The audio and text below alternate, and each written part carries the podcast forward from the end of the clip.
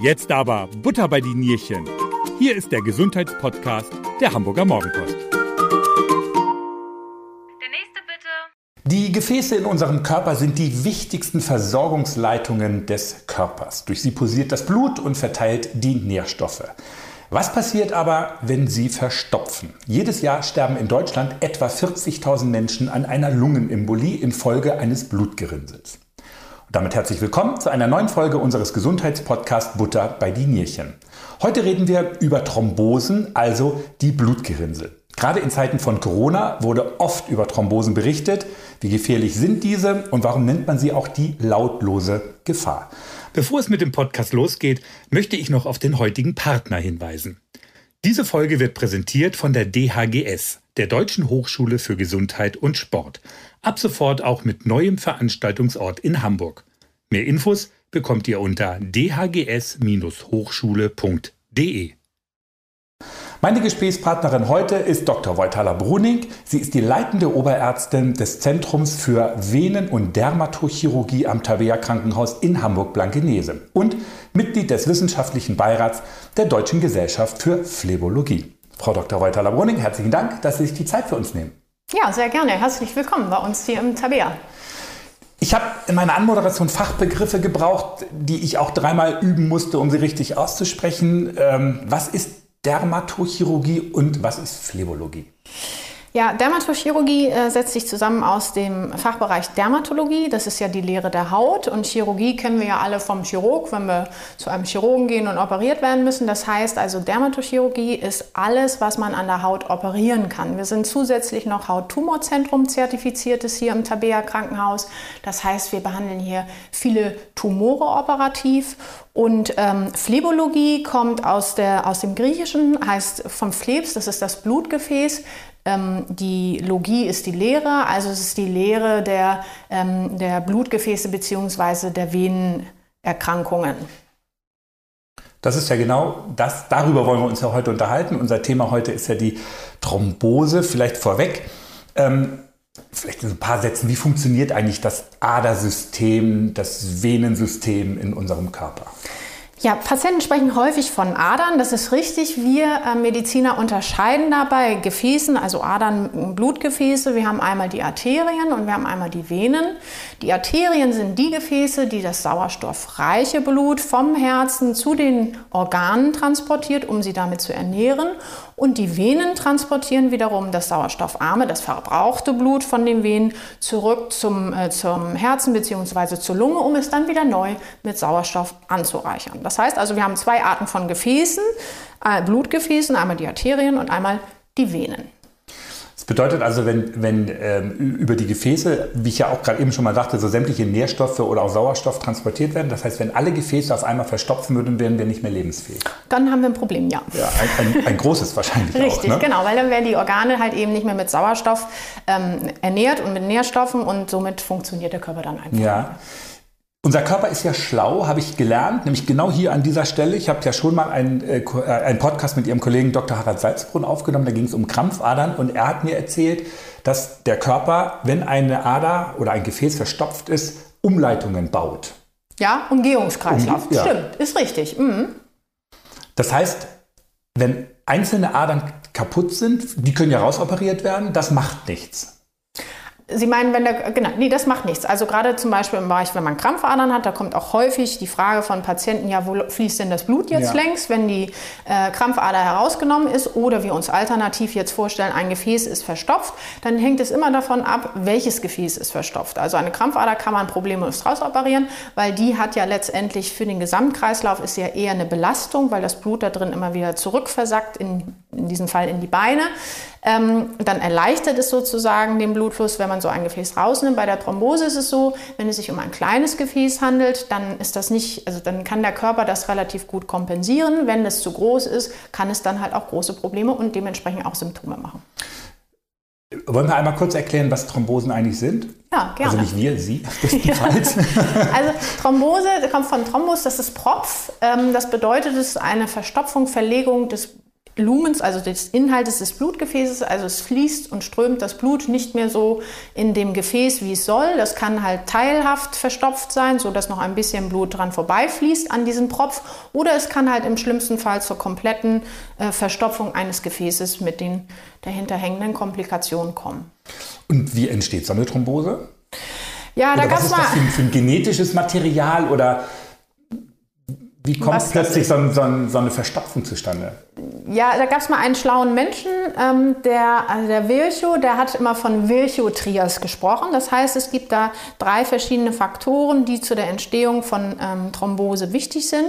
Geht es einmal um die Zusammensetzung des Blutes, also sind da viele Zellen drin, ist es sozusagen sehr klumpig ähm, und wenig Flüssigkeit drin. Dann kommt einmal die Strömungsgeschwindigkeit, also sprich Sta- Stase, fließt das äh, Blut schnell oder ist ein Hindernis da ähm, und das Blut fließt langsamer. Auch das kann ein Risiko oder ein, zur Entstehung einer Thrombose ähm, führen oder halt eben, wenn es zur Veränderung an der Gefäßwand kommt, also zu einer Entzündung am Gefäß. Auch dies ist ein Bauteil, der letztendlich zu der Entstehung von Thrombose ähm, führt. Ich habe auch gelesen, starkes Schwitzen kann schon ein Auslöser sein. Ja, also man sagt häufig im Zusammenhang zum Beispiel, wenn jemand einen Infekt hatte, einen fieberhaften Infekt und sehr viel geschwitzt hat, ne, dann ist es ein Risikofaktor für die Entstehung einer Thrombose, weil Bettlägerigkeit und durch Flüssigkeitsverlust, da sind wir bei einem dieser drei Bausteine, äh, Bausteine, da kommt es halt zum Verlust der Flüssigkeit im Blut und das Blut verdickt, es klumpft eher ein, weil der Flüssigkeitsanteil weniger wird. Das ist denkbar. Deswegen kriegt man wahrscheinlich auch nach einer Operation immer die Thrombosespritzen, Heparinspritzen, dann, wenn man noch ein bisschen im Bett liegen muss. Ähm, da sind mehrere äh, Faktoren, die dazu führen. Einmal ist es die Bettlägerigkeit, ja, also dass man immobil ist, das ist ein Risikofaktor, aber auch eine Operation an sich, also Eingriff in den Körper, ist immer ein Risikofaktor für die Entstehung einer Thrombose. Ob Sie jetzt das Knie operieren oder an den Gefäßen operieren, ist immer ein Risikofaktor für die Entstehung. Einmal natürlich durch die Operation an sich, man liegt da still, dann in so einer Operation ist der, der, der, der Verbrauch von Flüssigkeit und Wärmeverlust ist dann nochmal ein ganz anderer, so dass halt eben dadurch eher Thrombosen entstehen können. Und wo Sie gerade, ähm, wo wir gerade über Fieber äh, gesprochen haben, wie ist es denn in der Sauna? Ähm, Ist ja auch warm. Stimmt, gute Frage. Kann ich Ihnen jetzt kein wissenschaftliches Paper zu nennen, aber ich verstehe, worauf Sie hinaus wollen. Das ist ein Flüssigkeitsverlust. Ich denke, dass man nicht, wenn man jetzt akut in der Sauna war, danach eine, direkt eine Thrombose kriegen kann wegen der äh, Sauna und des starken Flüssigkeitsverlustes. Den füllt man ja in der Regel dann auch schnell auf. Dann macht man danach die kneipischen Bäder. Das heißt, es kommt wieder zu warm, kalt. Also, aber prinzipiell ähm, von der Theorie her verstehe ich, was Sie meinen. Ja. Wie groß ist denn überhaupt ein Risiko oder das Risiko, eine Thrombose zu bekommen? Naja, man sagt, dass ein Mensch von 1000 Menschen eine Thrombose bekommt. Also das ähm, Risiko, eine Thrombose zu bekommen, ist abhängig vom Alter hauptsächlich. Umso älter man ist, desto höher ist das Risiko, eine Thrombose zu bekommen. Und sie liegt bei ungefähr 0,1 Prozent. Ist jetzt nicht ganz so viel, oder? Ähm, ja, nee, eigentlich Also nicht. aufs, aufs Leben bezogen Ja. nicht, aber wenn Sie sich überlegen, im Durchschnitt, und da hängt es ja wieder davon ab, sind, gehören Sie jetzt zu der Altersgruppe von, was ist die, von 20 bis 30 oder von der Altersgruppe von 80 bis ähm, 90, da ist natürlich der, der eine von äh, 1000, das ist natürlich eine, eine, eine Mittelzahl oder auch die 0,1 Prozent ist natürlich auch aus allen Alterskategorien die Mittel. Also es wird natürlich höher liegen, wenn Sie älter sind und liegt geringer, wenn Sie Mhm. jünger sind. Wo treten Thrombosen meistens auf? Beine oder Also bei Thrombosen, vielleicht noch einmal kurz vorweg, da haben wir jetzt am Anfang nicht drüber gesprochen. Es gibt natürlich nicht nur Thrombosen in den Venen, es gibt auch Thrombosen in den Arterien. Wir sprechen ja heute jetzt über die Thrombosen in den Venen und es ist so, dass hauptsächlich die Thrombosen tatsächlich in den Beinen auftreten, also in der unteren Extremität. Genau. Eingangs hatte ich ja auch gesagt, ich habe es gelesen, Thrombosen werden als lautlose Gefahr angesehen. Sie grinsen, ist Ja. nicht ganz Ihre. Nee, da ist schon Was dran, weil ja. es ist ja letztendlich so, ein großer Teil der Thrombosen läuft völlig asymptomatisch, das heißt ohne Auftreten von Symptomen ab und der Patient selber oder wir selber merken es gar nicht. Ähm, wie hoch dieser Anteil natürlich ist, ist schlecht zu sagen, weil man kann, man, man ähm, zählt diese Patienten nicht, ist ja schlecht ähm, zu detektieren. Aber es ist so, dass also ein großer Anteil der Patienten Thrombosen haben, ohne dass sie es wissen. Deswegen die lautlose Gefahr, weil sie lautlos ist, macht keine Symptome und Gefahr, vielleicht noch dazu, eine Thrombose kann natürlich oder ist per se immer eine, eine kritische Situation, weil ein Thrombus, also so ein Stück Gerinnsel, kann sich aus dem Gefäß lösen. Und wir hatten darüber gesprochen, die Venen führen ja das Blut zurück zum Herzen und zur Lunge und können dementsprechend mit diesen Blutgefäßen dann in die Lunge wandern und somit natürlich zu einer Verlegung der Gefäße in der, in der Lunge kommen, was für die Lunge nicht gut ist. Und wenn der Propfen sehr groß ist, natürlich eine Überbelastung fürs, vom Herzen fordert, weil das Herz pumpt dagegen an und somit dann halt eben auch ähm, zu einer akuten Herzinsuffizienz führen kann. Das heißt, eine Thrombose ist dann schon ein medizinischer Notfall. Ja, würde ich so sagen. Und woran merkt man dann, also lautlos haben wir ja schon gesagt, man merkt es vielleicht gar nicht, aber gibt es auch Anzeichen, dass man, dass man doch merkt, jetzt, oh ja, irgendwas ist anders? Schmerzen? Ja, oder? also es gibt natürlich schon auch bei uns in der Sprechstunde einen Teil der Patienten, die sich bei uns vorstellen, ähm, die kommen mit Symptomen, weil sonst, also die haben natürlich einen Grund für die Vorstellung. Häufig ist es so, dass der Patient berichtet, er hat Schmerzen in dem Bein. Ähm, es kommt zu einer Schwellung des Beines. Wenn es eine ganz schlimme Thrombose ist, dann kann die Haut auch mal glänzen, so doll ist das Bein geschwollen. Also sie haben eine Differenz von dem Umfang, also unterschiedlich dick die Wade links gegen rechts oder der Fuß ist geschwollen. Ähm, das sind eigentlich die Hauptsymptome. Und das ist auch das, was Sie denn in der Sprechstunde ähm, untersuchen? Also jetzt nicht nur optisch wahrscheinlich. Wie, wie läuft so eine Untersuchung dann ab, wenn jemand mit Verdacht auf Thrombose kommt? Na, das Wichtigste generell finde ich immer im Umgang mit einem Patienten ist erstmal sprechen. Mhm. Also den Patienten mal fragen, wie lange sind denn die Symptome da? Hatten Sie sowas schon mal? Gibt es in der Familie vielleicht Thrombosen? Hatten Sie eine lange Flugreise oder letzte Woche oder gestern vom Langstreckenflug wiedergekommen? Also gibt es Risikofaktoren, die ich erfragen kann? Und dann würde man tatsächlich in der Regel, so machen wir es hier, eine Ultraschalluntersuchung machen. Das ist ja eine schmerzlose Untersuchung, die viele auch kennen aus der inneren Medizin oder Schwangere von den Vorsorgeuntersuchungen. Das heißt, man kann ähm, mit so Ultraschallgel und so einem Schallkopf dann ja in den Körper hineingucken und sich die Gefäße gut angucken. Da macht man eine Kompressionssonographie. Das ist also die spezielle Untersuchungstechnik für die Gefäße. Das heißt, man drückt mit dem Schallkopf auf das Gefäß drauf, guckt, verschließt sich das Gefäß oder nicht. Und wenn es sich verschließt durch den Druck, dann kann da nichts drin sein. Und wenn man drauf drückt und man kann das Gefäß durch den Druck nicht verschließen, dann ist da ein Thrombus zum Beispiel. Okay. Einmal ganz kurz zurück, wenn jetzt sich so ein Thrombus gelöst hat und eine, eine Lungenembolie auslöst, dann kommt der Patient aber wahrscheinlich nicht mehr selbstständig hierher, ne? oder? Ähm, also wie macht, oder wie macht genau. sich, das hört Sie sich so genau, schlimm an. Ja, genau. Also Sie sind natürlich einen Schritt weiter. Wenn sich so ein Thrombus löst, dann haben Sie noch andere Symptome. Ne? Ja. Also eine Lungenembolie kann auch asymptomatisch verlaufen, wenn es ein kleiner Thrombus ist. Aber wenn man eine richtige, äh, eine richtige Lungenarterienembolie hat mit einem großen Thrombus, dann kommt es zu Herzrasen, Kaltschweißigkeit, Luftnot. Dann haben Sie ein Stechgefühl in der Brust. Das sind so die typischen Symptome, die auftreten können. Sie müssen nicht nicht immer alle vorhanden sein, aber so wäre dann die Situation. Also ich hatte Fast wie beim Herzinfarkt? Ähnlich. Ja, okay. Also wir hatten, da muss man immer, das ist eine Differentialdiagnose, wenn ein Patient kommt mit Schmerzen im Brustbereich, Ausstrahlung im Arm, würde man eher dann vielleicht primär immer an den Herzinfarkt denken. Aber wenn man ein Stechen in der Brust hat, kann das auch mal eine Lungenarterienembolie mhm. sein. Mhm. Mit Luftnot natürlich zum Teil auch verbunden, ne? ja. je nachdem wie groß wieder. Ja. Ist denn so eine Diagnose eindeutig und relativ leicht zu erstellen, dass man eine Thrombose hat? Also jetzt mal wieder zurückzukommen, ja, ich springe jetzt ein bisschen, aber es mir fiel mir gerade ein, weil ich dachte, ja, ja. Ähm, wenn man einen Ultraschall macht, dann sieht man eindeutig, dass da eine Thrombose ist. Mm, also ich würde sagen, es ist immer abhängig von dem Untersuchung. Das eine ist das Ultraschallgerät, wie gut ist das Ultraschallgerät und vieles hängt aber tatsächlich äh, von der Ausbildung und der Qualität des Untersuchers ab. Ähm, das heißt also, wer ein Ultraschallgerät gut bedienen kann, kann eine Thrombose äh, mit einem Ultraschallgerät in der Regel ausschließen. Also weitere Untersuchungen wie früher, da gab es ja mit, mit Kontrastmittel und in die Radiologie diese Phlebographie, das macht man wirklich in äußerst seltenen Fällen noch. Also man kann eine Thrombose sehr sehr gut nur, sage ich mal, mit diesem Ultraschallgerät ähm, bestimmen. Es gibt auch noch Bluttests, die habe ich jetzt nicht erwähnt, als wenn ein Patient kommt und die klinische Wahrscheinlichkeit, also dass ich glaube, dass der eine Thrombose hat, kann ich auch ausnahmsweise vielleicht mal einen Bluttest machen, den Dedimer-Test. Und dieser Test ähm, zeigt mir dann letztendlich, ob im Körper irgendwie Gewebe abgebaut wird. Also es ist ein Abbauprodukt des Thrombus, den ich da nachweisen kann. Der, wenn der negativ ist, dieser Bluttest, dann kann der Patient eigentlich in der Regel gar keine Thrombose haben. Das mache ich aber nur, wenn ich denke, der Patient hat keine Thrombose. Wir gucken aber mal schnell nach, dann kann man so einen Bluttest machen. Wenn der Test positiv ist, der Bluttest. Dann heißt es noch lange nicht, dass er positiv ist wegen der Thrombose, sondern es gibt auch andere Ursachen, warum dieser Test positiv sein kann. Wir waren vorhin beim Infekt. Ne? Ein Infekt kann das machen, eine Operation, die man gerade hatte, da fällt ja auch Gewebe an, der Körper muss Gewebe abbauen.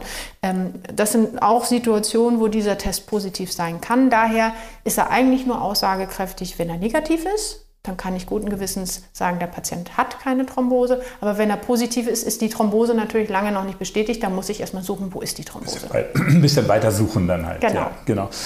Und wie, ähm, wie, sieht so ein, wie sieht denn eine Behandlung der Thrombose aus? Also ich kann mich erinnern, mein Vater hatte mal eine, ist Ewigkeiten her und musste dann drei, vier Tage auf der Intensivstation liegen, während der Thrombus dann am Tropf hing er dann und während der Thrombus dann langsam aufgelöst wurde. Ist das heute auch noch so?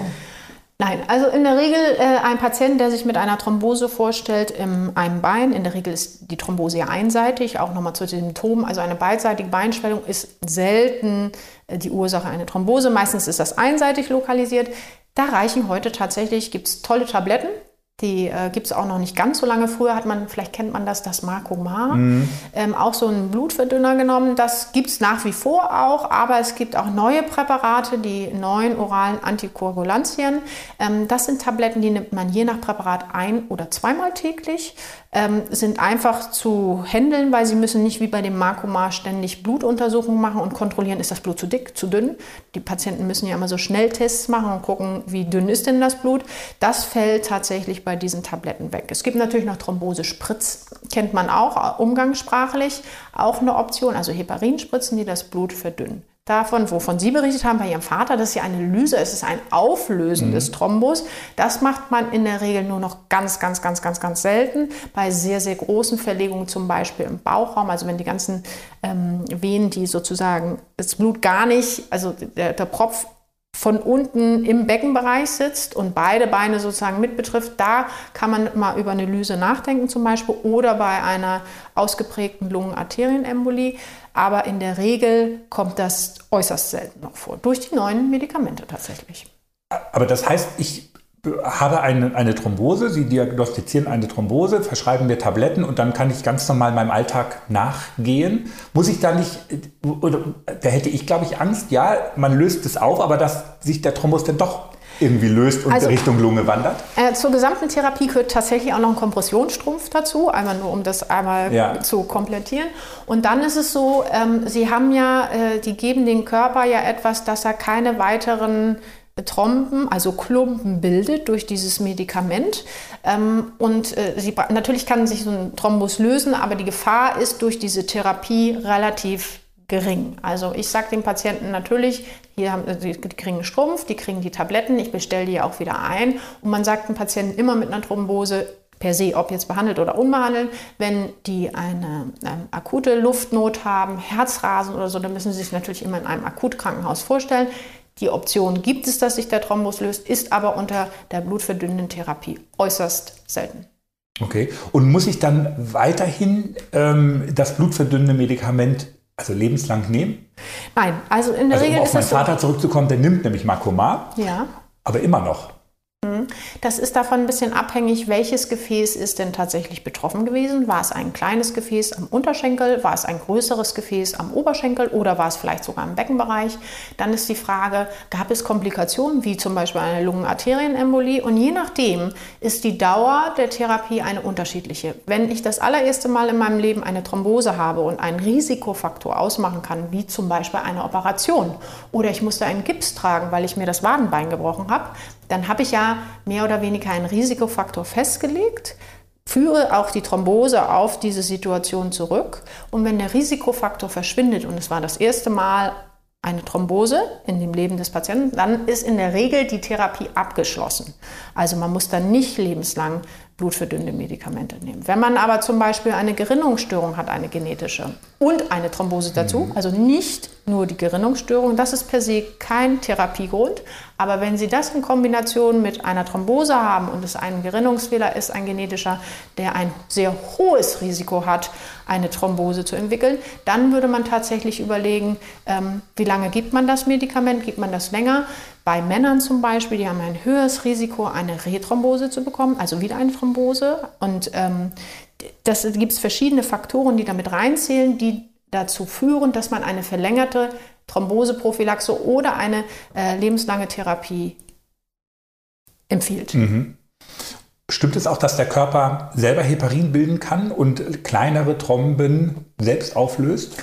Also der, äh, genau, der Körper, Sie sagten es anfangs, der Körper ist schlau. Ja. Der Körper baut ja tatsächlich auch, ähm, sag ich mal, wenn ich gegen den Schrank laufe und einen blauen Fleck habe, dann mhm. ein Hämatom, baut der Körper diesen ja auch Stück für Stück wieder ab. Oder wenn ich eine Entzündung irgendwo habe, wir haben ja da die äh, Blutpolizei und auch die, die Zellen, die den Gewebemüll abbauen. Und genauso ist auch bei einem Thrombus, der baut den Körper häufig zum Teil oder vollständig, je nachdem, kann er den auch wieder abbauen, ja. Also das, sind, das ist wahrscheinlich dann bei denen, wenn man es gar nicht erst merkt, irgendwann ist er vielleicht auch wieder weg. Zum Beispiel. Ja, okay. Und man liest ja auch immer von den sogenannten Stents. Die spielen aber in der Thrombosetherapie dann keine Rolle. Nee, in der Regel nicht. Es gibt ähm, tatsächlich bei Beckenvenen, äh, wenn die verschlossen sind, äh, gibt es ja auch die Option, in, auch hier sind wir wieder beim Thema äußerst seltene Fälle, ähm, kann es mal sein, dass man sich dazu entscheidet, chirurgisch, das machen wir hier im Haus nicht, also das machen die Gefäßchirurgen, ähm, diesen Thrombus aus diesem Beckengefäß zu entfernen und je nachdem vielleicht ein Röhrchen reinzulegen. Diese Röhrchen sind aber eher bekannt zur Anwendung für zum Beispiel arterielle äh, Gefäßprobleme. Also zum Beispiel, wenn ich am Herzen einen Thrombus, da sind wir wieder bei Arterien und Venen, aber mhm. wenn ein Gefäß, was das Herz versorgt, ein Thrombus drin ist und ich das offen halten möchte, dann kann ich da so ein Röhrchen reinlegen. Das ist richtig. Das machen wir hier in der Phlebologie, aber in der Regel nicht, weil es in der Regel auch nicht notwendig ist. Okay. Und wenn Sie sich wundern, was das für ein Geräusch im Hintergrund ist, es wird gebaut hier. die Handwerker haben ja. die Pause beendet sozusagen. Aber egal. Gibt es ähm, Gibt es Risikofaktoren, die man vielleicht beachten kann oder beeinflussen kann natürlich auch ähm, oder Risikogruppen, die häufiger eine Thrombose entwickeln? Naja, äh, gesunde Ernährung ist immer gut oder eine gesunde Lebensweise. Das heißt, wer sich regelmäßig bewegt, wer viel trinkt, ähm, der ist schon mal per se, hat eine bessere Grundvoraussetzung, gesund zu leben und Thrombose ist eine Erkrankung. Das heißt also, der kriegt in der Regel wahrscheinlich auch seltener eine Thrombose als jemand, der den ganzen Tag sitzt, nichts trinkt, sich nicht bewegt. Da sind wir wieder bei den drei Faktoren, den Bausteinen, ne? die Stase, man sitzt die ganze Zeit, die Verklumpung, weil man trinkt nichts. Also das sind alles Risikofaktoren, die zur Entstehung einer Thrombose führen können. Dann hatten wir darüber gesprochen, Immobilisation, das bedeutet eingeschränkte Bewegung. Dann gibt es solche Situationen wie Schwangerschaften Durch die Hormonumstellung kann es äh, da eher mal zu einer Thrombose bekommen. Risikofaktoren, positive Familienanamnese. Das bedeutet also, wenn in der Familie schon Ereignisse bekannt sind, kann es tatsächlich sein, dass der Patient, der sich vorstellt, auch ein erhöhtes Risiko hat, eine Thrombose zu bekommen. Ähm, Operationen hatten wir darüber gesprochen. Also das sind natürlich, da kann man Vorkehrungen treffen, damit man erst gar nicht eine Thrombose bekommt. Und das sind auch typische Risikofaktoren. Lange Flugreisen, Langstreckenflüge wird ja immer wieder diskutiert aus verschiedenen Gründen. Einmal durch die Sitzposition. Es gibt ja auch Economy-Class-Phänomene oder so nennt man das, mhm. weil in der Echo, wie man so sagt, äh, sind die Abstände natürlich zu dem Nachbar- und Vordersitzen kleiner. Also man nimmt an, dass die, die, der Winkel zwischen Oberschenkel und Unterschenkel noch enger ist und man seine Kniekehle die Gefäße abklemmt. So, das ist der eine Punkt. Dann trinkt man in der Regel wenig, weil man möchte ja auch nicht immer seinen Sitznachbarn bitten, aufzustehen, weil man schon wieder auf Klo muss während der zwölf Stunden. Der möchte vielleicht auch mal schlafen in dem Nachtflug.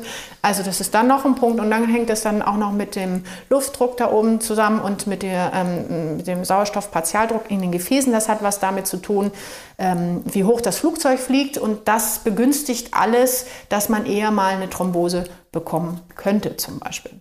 Da kann man dann einen Reisestrumpf tragen. Wollte ich gerade fragen, ist das. Da kann man, äh, ja, ein Reisestrumpf ist sicherlich gut. Den gibt es ja auch so frei verkäuflich in der Apotheke. Der mhm. bringt auch schon was. Es gibt ja verschiedene Kompressionsklassen. Ähm, das ist auf jeden Fall besser als gar nichts. Dann würde ich halt immer gemütliche Klamotten tragen, also dass man nicht im Becken- und Kniebereich alles abklemmt. Dann kann man sich ja vielleicht den Platz am Gang buchen und äh, dementsprechend auch ein bisschen mehr trinken und mal auf die Toilette gehen und auch zwischendurch vielleicht mal aufstehen oder so Waden äh, Gymnastik machen. Ne? Also Zehenspitzenstand, Hackenstand, das kann man ja auch im Sitzen machen. Gilt das auch schon für den Flug nach Mallorca, also für Nö. zweieinhalb Stunden? Also wir reden schon über Langstreckenflüge ja, auf wahrscheinlich. Jeden Fall, ne? genau. Ja. Also äh, die kurze Stunde hält der Körper das auch so ganz ja, gut aus. Mhm. Okay. Nochmal auf die Risikofaktoren zurückzukommen, gibt es, ähm, kann man sagen, wer, wer häufiger eine Thrombose bekommt, Männer oder Frauen? Ja, ganz klar. Was schätzen Sie?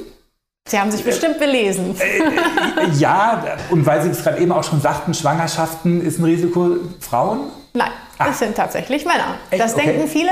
Ähm, vielleicht auch, da sind wir wieder bei Risikofaktoren, wenn man so gefragt wird, fällt auch nicht immer alles ein. Aber äh, Risikofaktor ist ja tatsächlich auch die Kombination Pille und Rauchen. Vielleicht ist das deswegen auch Ihre Annahme und Schwangerschaft. Ne? Mhm. Aber es ist tatsächlich so, also es haben mehr Männer Thrombosen, tiefe Beinvenenthrombosen, als Frauen.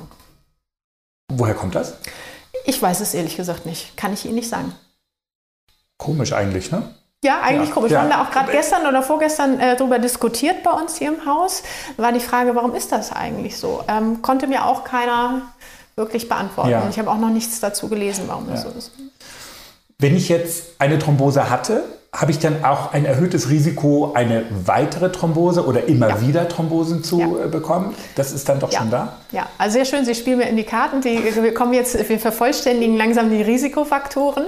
Ähm, ja, auch das ist ein Risikofaktor. Also wenn ich schon mal eine Thrombose hatte, das ist auf jeden Fall ein Risikofaktor. Und wenn zum Beispiel diese Thrombose sich auch nicht wieder aufgelöst hat, auch das ist ja theoretisch möglich. Auch das ist ein höheres Risiko, dass es halt eben zu einer Rethrombose oder einem Wachstum auf der alten Thrombose kommen kann. Auch mit ein Grund für eine verlängerte Therapie tatsächlich. Ja, wäre nämlich jetzt meine nächste Frage. Also ja. doch wahrscheinlich täglich die blutverdünnende, äh, das blutverdünnende Medikament wenn Sie eine Thrombose bekommen würden als Mann und Sie hätten vielleicht einen Verschluss im Oberschenkel, also eine tiefe Beinvenenthrombose, und wir würden uns nach einem halben Jahr wiedersehen und würden gucken, wie sieht denn der ganze Thrombus aus, ist der noch da oder nicht? Und der Thrombus wäre immer noch da und diese Thrombose wäre langstreckig gewesen, dann würden wir bei Ihnen ganz klar und Sie die Medikamente gut vertragen. Auch das ist immer wichtig, wie kommt der Patient mit den Medikamenten klar, also auch das Individuum mit einbeziehen. Dann würden wir beide wahrscheinlich sagen, okay, Sie nehmen das Medikament jetzt erstmal länger ein. Das muss man regelmäßig wieder reevaluieren re mhm. und gucken, äh, wie ist die Situation, was ist Stand der Wissenschaft. Da verändert sich ja auch tatsächlich mal was. Ähm, aber äh, so wäre dann erstmal die erste Empfehlung. Okay. Wir sind ja immer noch in Zeiten von Corona. Wie ist das Risiko, das Thromboserisiko bei einer äh, Covid-19-Erkrankung? Mal unabhängig jetzt von dem ganzen Impfthema. Ich glaube, das ist ja. Ja, das Impfthema ist durch. Ne? Ja, das, genau. also ist es so, ähm, Thrombose, wir führen, wir sind tatsächlich, wir machen bei einer Studie mit, wir hier im Haus. Und zwar ähm, die Deutsche Gesellschaft für Phlebologie hat sich darüber auch Gedanken gemacht. Und es gibt mehrere Häuser, die jetzt tatsächlich an einer Studie teilnehmen. Und wir, jeden Patienten, der hierher kommt, mit dem Verdacht auf einer Thrombose, wird auch immer gefragt, hatten Sie gerade eine äh, Covid-Erkrankung, wurden Sie geimpft, etc. pp. Äh, die Auswertungen liegen noch lange nicht vor. So der erste Eindruck bei bei uns individuell hier im Haus ist eigentlich für tiefe Beinvenenthrombosen im Beinsystem eher nein. Okay. Gibt es eventuell noch andere Erkrankungen, wo eine Thrombose ein Vorbote sein kann? Ich habe hab gelesen, dass es ähm, auch Krebserkrankungen gibt, wo es zuerst eine ja. Thrombose gibt? Ja, tatsächlich. Also es ist ein Para, paraneoplastisch, so sagt man, also um diesen Tumor oder Krebserkrankung herumliegende äh, Nebenwirkung, die entstehen kann. Und dazu gehören tatsächlich Thrombosen im tiefen Venensystem und auch im oberflächlichen. Auch darüber haben wir noch nicht gesprochen. Also Thrombosen können ja nicht nur im tiefen Venensystem entstehen, wo dann auch die Lungenembolie entsteht, sondern es kann tatsächlich, wie Herr Dr. Salzbrunn, Sie hatten ja mal über Krampfadern gesprochen, mhm. ja auch zu einer Verklumpung im oberflächlichen Gefäßsystem kommen, also in den Krampfadern zum Beispiel. Ähm, das sind also die Thrombosen sind äh, im Rahmen einer Krebserkrankung denkbar. Das heißt, wenn ein junger Patient kommt mit einer Thrombose und ich kann keinen Risikofaktor ausmachen, der hatte keine Flugreise, der war nicht krank, der hatte keine Operation, dann muss ich vielleicht mal an eine, eine genetische Erkrankung denken. Muss mal gucken, wie sieht es mit der Gerinnung aus und würde das auch weiter abklären lassen. Wenn ich jetzt einen älteren Herrn habe, der rezidivierende Thrombosen hat und vorher in seinem Leben keine Thrombosen hatte und auch keinen Risikofaktor, den ich erkennen kann, da muss man vielleicht mal darüber nachdenken, Mensch, hat er vielleicht irgendwo eine Krebserkrankung? Okay. Und wo Sie jetzt gerade sagten, junge Menschen, ältere Menschen, kann man sagen, wer bekommt häufiger eine Thrombose? Ja, die älteren Menschen. Die älter, okay. Ja, weil Alter ist ganz klar einer der höchsten Risikofaktoren, eine Thrombose zu entwickeln. Ältere Menschen oder die älteren Menschen bekommen häufiger eine Thrombose als junge Menschen.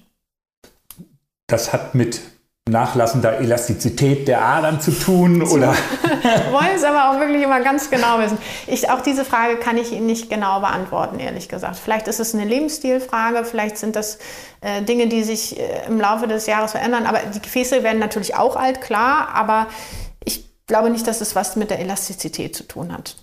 Bewegung lässt vielleicht auch im Alter ein bisschen nach. Ja, das, ne? wir trinken im Alter weniger, aber das sind jetzt alles wirklich nur, ja. äh, ich, wissenschaftlich kann ich Ihnen das nicht erklären. Ja. Alt, älter werden ist kein Pappenstiel, sagt man ja auch Nein, immer, ne? oder? Genau, also mein... Oder wie äh, heißt das immer, alt werden ist nichts für Feiglinge. Genau, das ne? ist so immer das, was mein Chef zu mir sagt, ja, Frau Beuthaler, also alt werden ist nichts für Feiglinge. Ja, Wenn irgendwas ja. wehtut, ähm, es ist tatsächlich so. Ja.